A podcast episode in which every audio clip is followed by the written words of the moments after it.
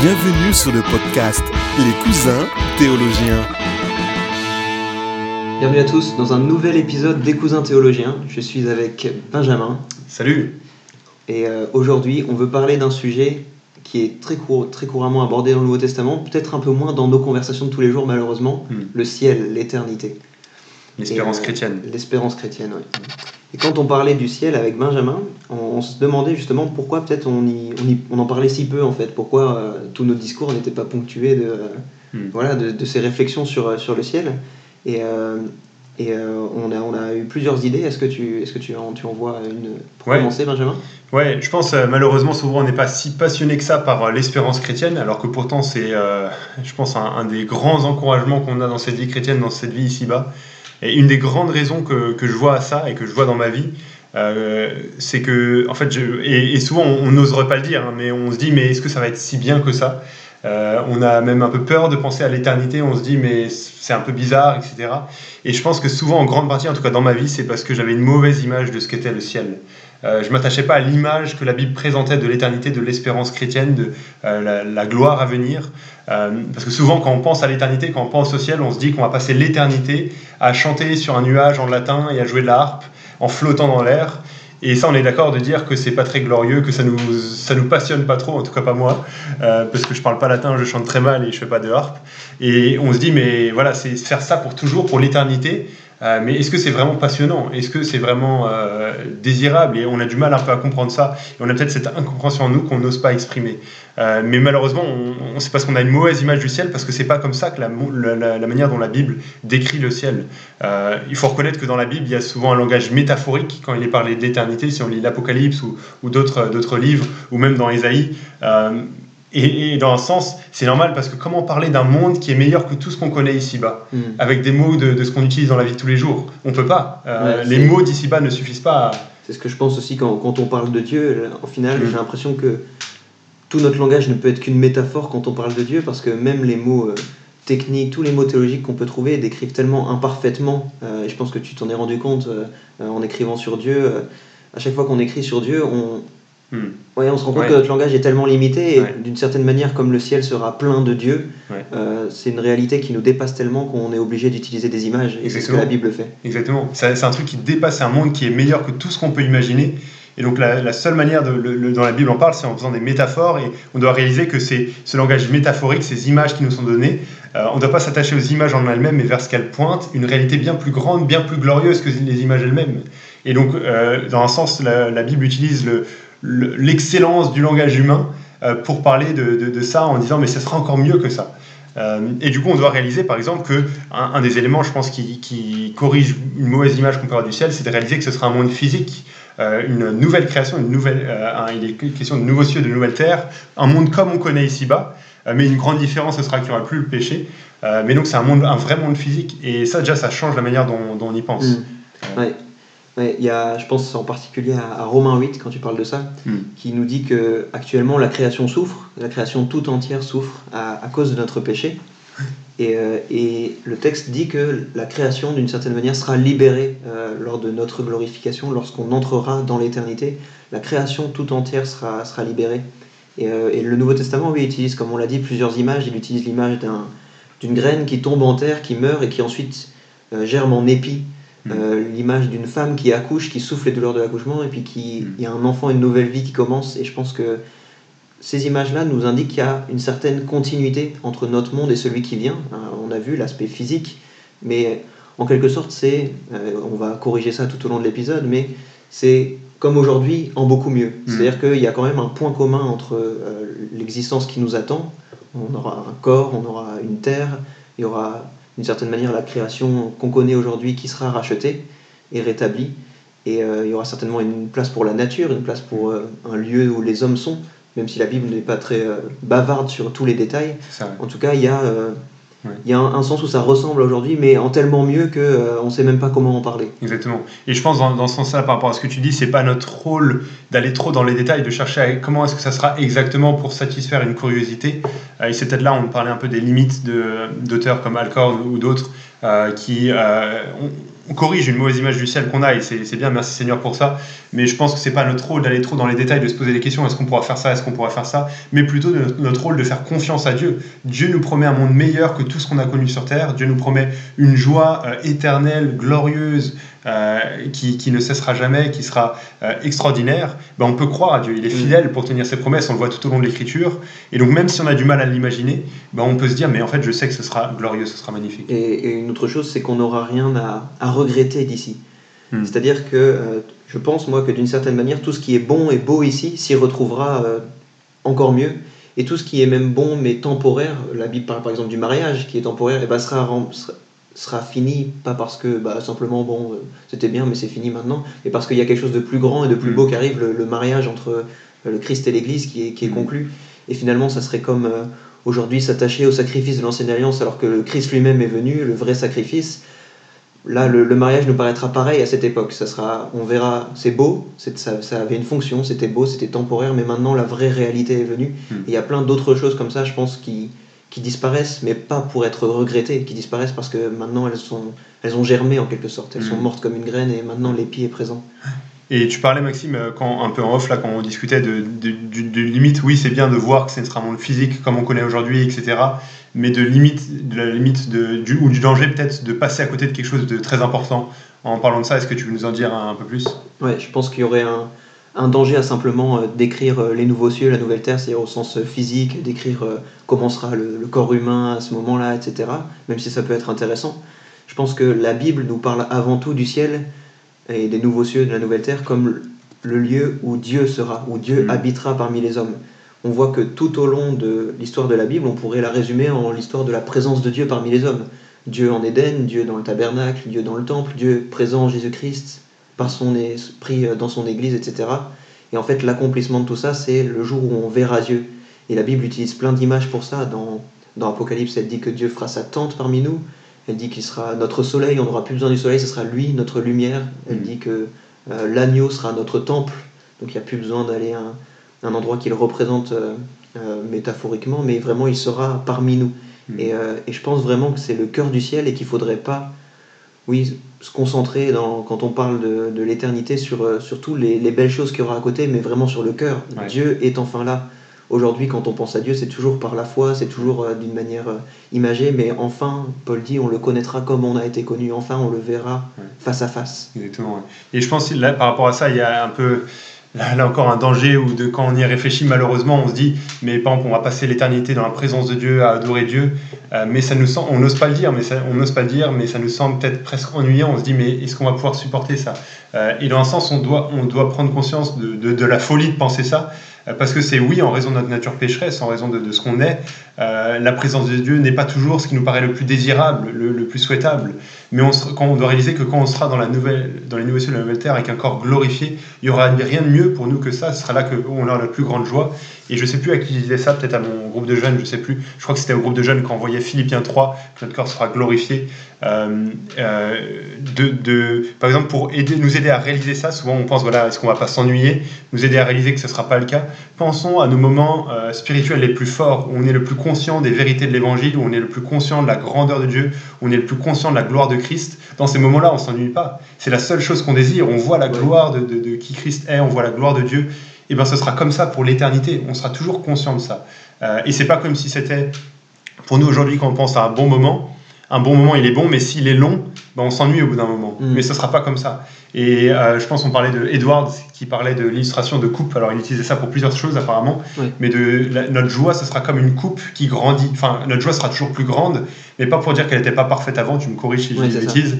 Mais c'est une coupe qui est pleine, elle est petite, mais ensuite elle grandit et elle est, toujours pleine. C'est pas une coupe à moitié vide qui se remplit peu à peu. C'est une coupe qui grandit et qui peut contenir toujours plus de, joie en quelque sorte. Exactement.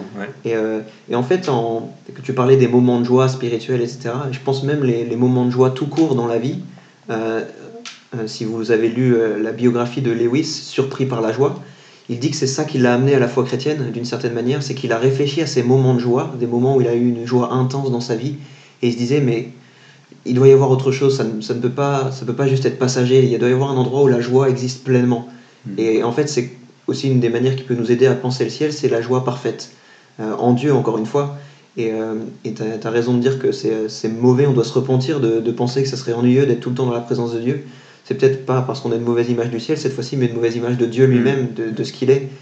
Parfois, peut-être quand on parle de présence de Dieu, on pense à, au moment de louange en église, etc. Et c'est vrai que c'est des moments en particulier. Néanmoins, la présence de Dieu, elle est, euh, on est censé vivre toute notre vie. C'est une vérité avant d'être une sensation. C'est quelque chose que Dieu déclare. Il est présent, il est omniprésent. Hmm. Et c'est quelque chose qu'on doit reconnaître et quelque chose qu'on qu'on reconnaîtra, qu'on sentira et qu'on saura parfaitement au ciel, hein, d'une certaine hmm. manière. Ouais, exactement. Est-ce que tu penses à d'autres raisons de se réjouir du ciel, Benjamin? Euh, Je pense qu'il y en a beaucoup. Euh, est-ce que là, on est dans la deuxième question ou je suis un peu perdu dans la structure du podcast? Il n'y avait pas trop de structure. Pas de structure, on pense à différentes raisons. Moi, j'en vois une. rapidement. Euh, je pense une des, une des choses qui me réjouit, c'est justement l'image que tu as utilisée de Jonathan Edwards. Il en utilise d'autres.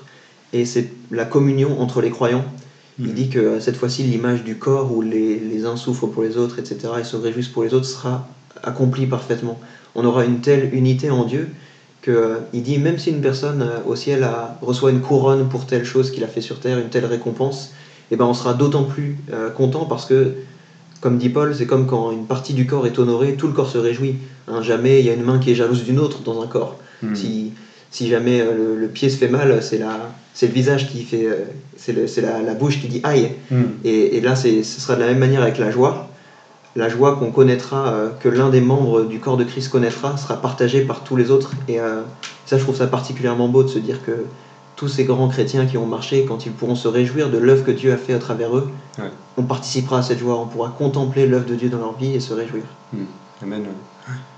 Est-ce que tu vois euh, d'autres, d'autres vérités Du coup, je me sens coupable parce que j'en ai pas d'autres là, mais ce sera déjà merveilleux. Et... Non, mais toutes les... je pense qu'on pourra en donner beaucoup en voyant, il y a quelques mois maintenant, euh, j'ai apporté une prédication sur Isaïe 65 et un, des grands passages qui nous parle des gloires du monde à venir.